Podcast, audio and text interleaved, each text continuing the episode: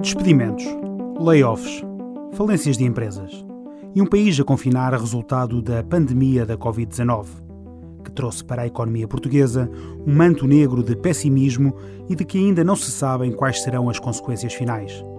No entanto, ao mesmo tempo que o governo decretou um confinamento que durou de 19 de março a 2 de maio para toda a população, houve portugueses que acharam que aquela era uma boa altura para arriscar e criar uma empresa.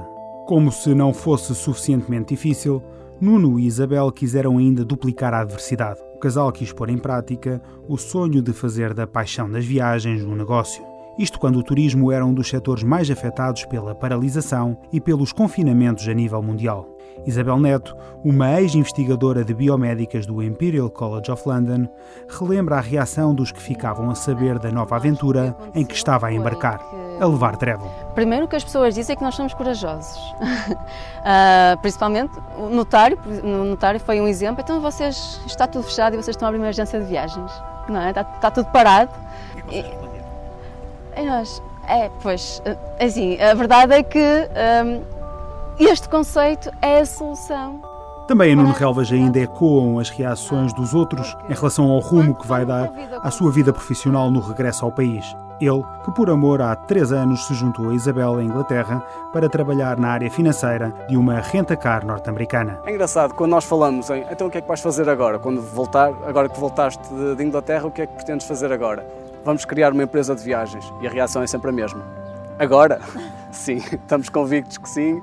E depois começamos a falar um bocadinho do projeto e efetivamente nós até ficamos um bocadinho uh, lisonjeados porque o projeto efetivamente é, é, é, o, é, o, é o assunto do momento, ou seja, quando começamos a expor as nossas ideias e o que é que pretendemos implementar, as pessoas dizem, mas isso faz todo sentido.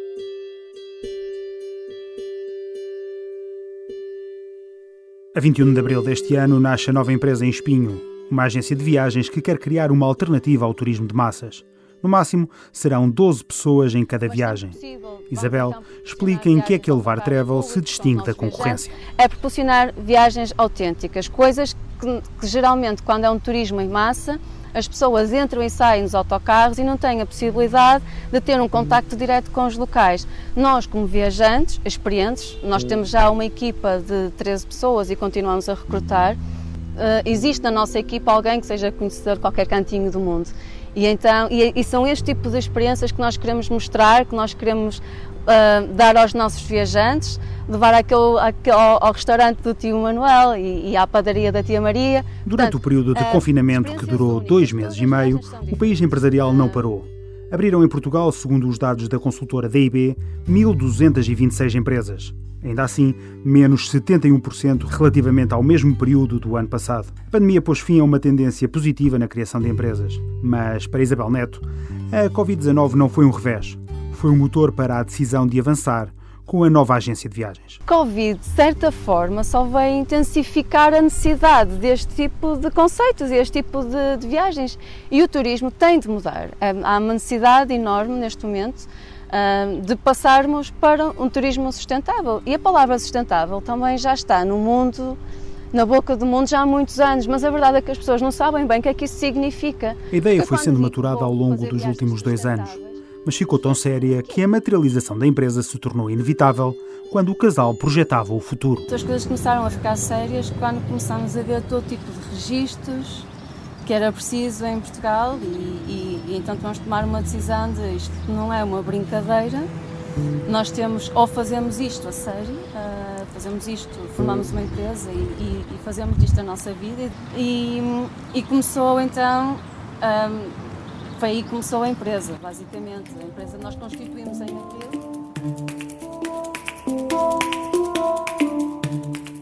Com quase 500 empresas criadas, mais de um terço do total, o norte do país foi a região que mais novos negócios viu nascer nos dois meses e meio de confinamento.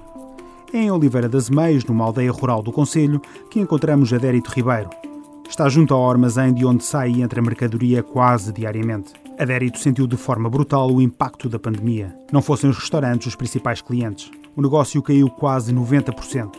Era preciso mudar E foi o que o empresário fez. Ora bom, a Soft Particle surge, eh, portanto, em plena pandemia, logo no início, eh, em que eu tenho uma outra empresa ligada ao ramo alimentar, eh, portanto, tem uma distribuição que nós basicamente fornecemos restaurantes, portanto, a parte da restauração, e fechou praticamente por completo eh, ali em meados de março.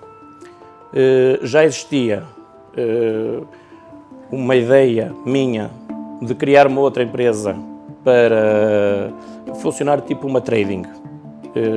Já andava com isto na cabeça há alguns tempos e agora surgiu esta oportunidade e, e criei a empresa. Apesar de o um negócio de fornecimento de bens alimentares quase ter desabado, deixou uma estrutura que foi vital para o novo investimento florescer. Eu tinha uma, uma, uma carteira de clientes muito grande a nível nacional, porque nós também nessa empresa, sazonalmente, nós fazemos cabazes de Natal para empresas. E isso permitiu-me que eh, já tivesse acesso aos clientes.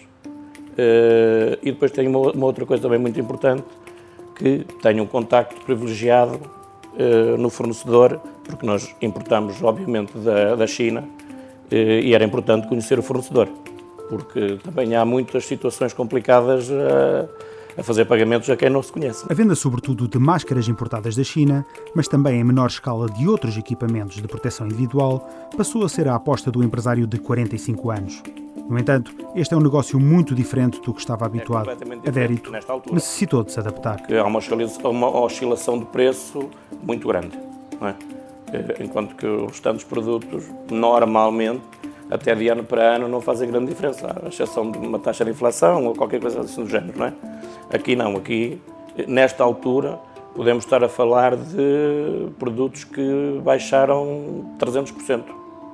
Foram inflacionados eh, no início, se calhar mais do que isso, não é? Para o sucesso da Soft Particle, o empresário teve de manter o olho bem aberto e saber responder às flutuações de mercado. Tem havido uma preocupação enorme de sabermos que se eu compro hoje, ter a certeza que daqui a 10 dias, quando recebo a mercadoria, tenho o melhor preço do mercado. Sempre, quando se faz uma encomenda, ter sempre 70, 80% do produto vendido.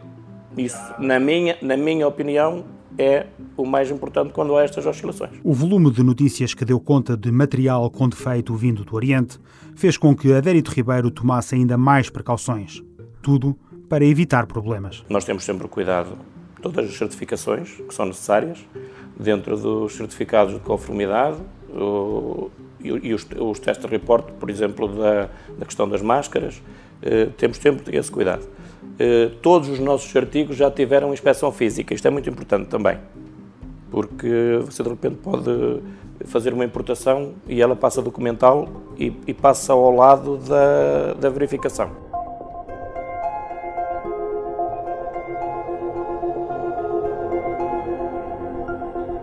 Nos primeiros oito meses de 2020, o incremento de insolvências foi de mais 10% em resultado da pandemia num total de 3.342. Mas para um grupo de quatro estudantes da Faculdade de Ciências da Universidade de Lisboa, que investigavam um novo conceito para tratar fobias através de jogos em realidade virtual e realidade aumentada, o Covid-19 foi o clique. Obrigou a alterar o projeto inicial e avançar para uma aplicação que visa ajudar a população a rastrear os sintomas da doença. Francisca Canais, de 24 anos, é uma das fundadoras do projeto e explica como aconteceu. Nós estávamos nesse momento a realizar testes, os tais testes de prova de conceito e piloto, estávamos também no Hospital da Luz, aqui em Lisboa, eh, e portanto com o surgimento do, da pandemia, do Covid, tudo isso ficou em stand-by. Um, e portanto, nós aí tivemos uh, um momento de reflexão, tivemos que nos reinventar e decidimos adaptar a plataforma que estava a ser utilizada no Hospital da Luz para a aquisição dos sinais fisiológicos para outro propósito. Portanto, começámos a perceber-nos através de entrevistas com médicos, com pessoas da área, que havia realmente uma necessidade para monitorizar o quadro sintomatológico da, da Covid-19. A ideia para já é de que a solução idealizada seja utilizada de forma gratuita em alguns lares e residências, em parceria com uma empresa da área tecnológica para a geriatria. A fase piloto durará até novembro ou dezembro, altura em que se analisará o sucesso da utilização da aplicação. Miguel Lopes é o responsável pelo desenvolvimento de produto da Nevaro e explica o funcionamento da app. Como disse, esta aplicação existe em versão uh, gratuita, destinada a pessoas singulares e também destinada a instituições como hospitais, lares, centros de dia. E o objetivo é de facto que o utilizador, diretamente ou o enfermeiro ou prestador de cuidados de saúde que o acompanha, faça um registro diário dos vários indicadores sintomatológicos do quadro do Covid, seja a temperatura, o nível de oxigênio no sangue, tem também uma componente de, de registro do estado psicológico ou estado emocional da pessoa, porque essa componente, como disse, e o foco na ansiedade sempre patente é importante manter ao longo do tempo, e a aplicação permite, lá está, manter um registro, ver a evolução no tempo destes sintomas da pessoa e emite também alertas caso, em função daquilo que os nossos algoritmos ditam, a pessoa começa a estar com aquilo que parece ser a evolução de um quadro que vai culminar em Covid. A criação desta solução fez com que a necessidade de criar uma empresa fosse real.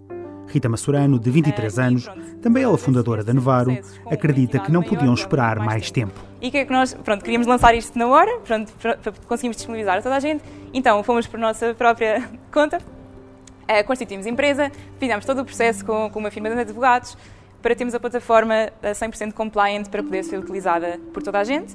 Eh, e, portanto, assim o fizemos. Em plena pandemia, constituímos a empresa, eh, disponibilizámos a plataforma e estamos então agora a aplicá-la a vários cenários. O processo formal de criação da empresa não foi fácil.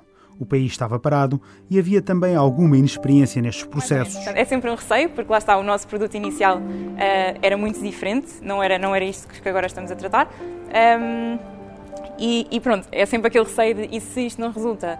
E, e, agora estou a criar a empresa, vamos inevitavelmente ter mais despesas e se depois não conseguimos dar resposta. Mas foi, foi assim uma, algo que decidimos, vamos fazer, porque de facto é algo maior, para conseguirmos ter o nosso impacto, vamos fazê-lo e nós acreditamos muito no projeto e sabíamos que era um passo que nós íamos ter que dar, seja agora, seja mais tarde. Este grupo de quatro engenheiros não quis ficar por aqui e, ao mesmo tempo que tem em marcha a aplicação para rastreamento de sinais da Covid-19, perceberam que a pandemia estava a afetar a saúde mental dos portugueses. Eles próprios o sentiram durante o trabalho exaustivo a que estiveram sujeitos durante a quarentena. André Manso, responsável pelo desenvolvimento de soluções tecnológicas da Nevaro, explica a nova ideia. Uh, o que tentamos sempre é trazer uh, a quantificação e a, e a biomédica no seu, no seu esplendor máximo uh, para, para o nosso dia a dia. apesar de ser já ter algum, algum currículo, esta, esta área da biomédica ainda não faz parte do nosso, do nosso dia a dia. Um, e o que nós tentamos fazer é trazer uh, a quantificação das coisas que, que já existem uh, de um ponto de vista mais empírico, mais uh, experimental e quantificá-las, e isto é muito mais verdade no que diz respeito à saúde mental, em que é uma área onde é muito por, por experiência empírica dos profissionais e o que nós tentamos fazer é aliar essa experiência que os profissionais já têm a novas ferramentas que lhes permitam ter, poderem se basear em algo que seja cientificamente robusto. André sublinha que há vontade de fazer chegar o produto ao mercado, isto para que as empresas possam atuar mais rápido e de forma mais eficaz perante os sinais de esgotamento que os trabalhadores forem apresentando. Já temos algumas, um, ah, algumas conversas iniciadas com alguns possíveis clientes um, que estariam interessados em monitorizar, e estamos a falar de, de grandes grupos empresariais, que estão interessados em monitorizar a sua força de trabalho um, e em proporcionar-lhes melhores condições de trabalho, uh, ao mesmo tempo que se consciencializam uh, do, do, estado uh, de ansiedade dos seus funcionários. Um, que, pelo que temos falado até então, vai proporcionar ou, ou vai levar a que as empresas, essa tomada de consciência, permita um, que adequem uh, as suas intervenções, uh, maioritariamente a nível de recursos humanos. Neste momento, ainda nenhum dos quatro jovens pode viver dos rendimentos desta empresa, mas acreditam que estão a fazer crescer um negócio que pode ser um sucesso no futuro. Numa economia deprimida, em que o PIB cai para valores recorde acima dos 16%, há ainda assim um país de empreendedores que continua a apostar no futuro e a arriscar na criação de novos negócios.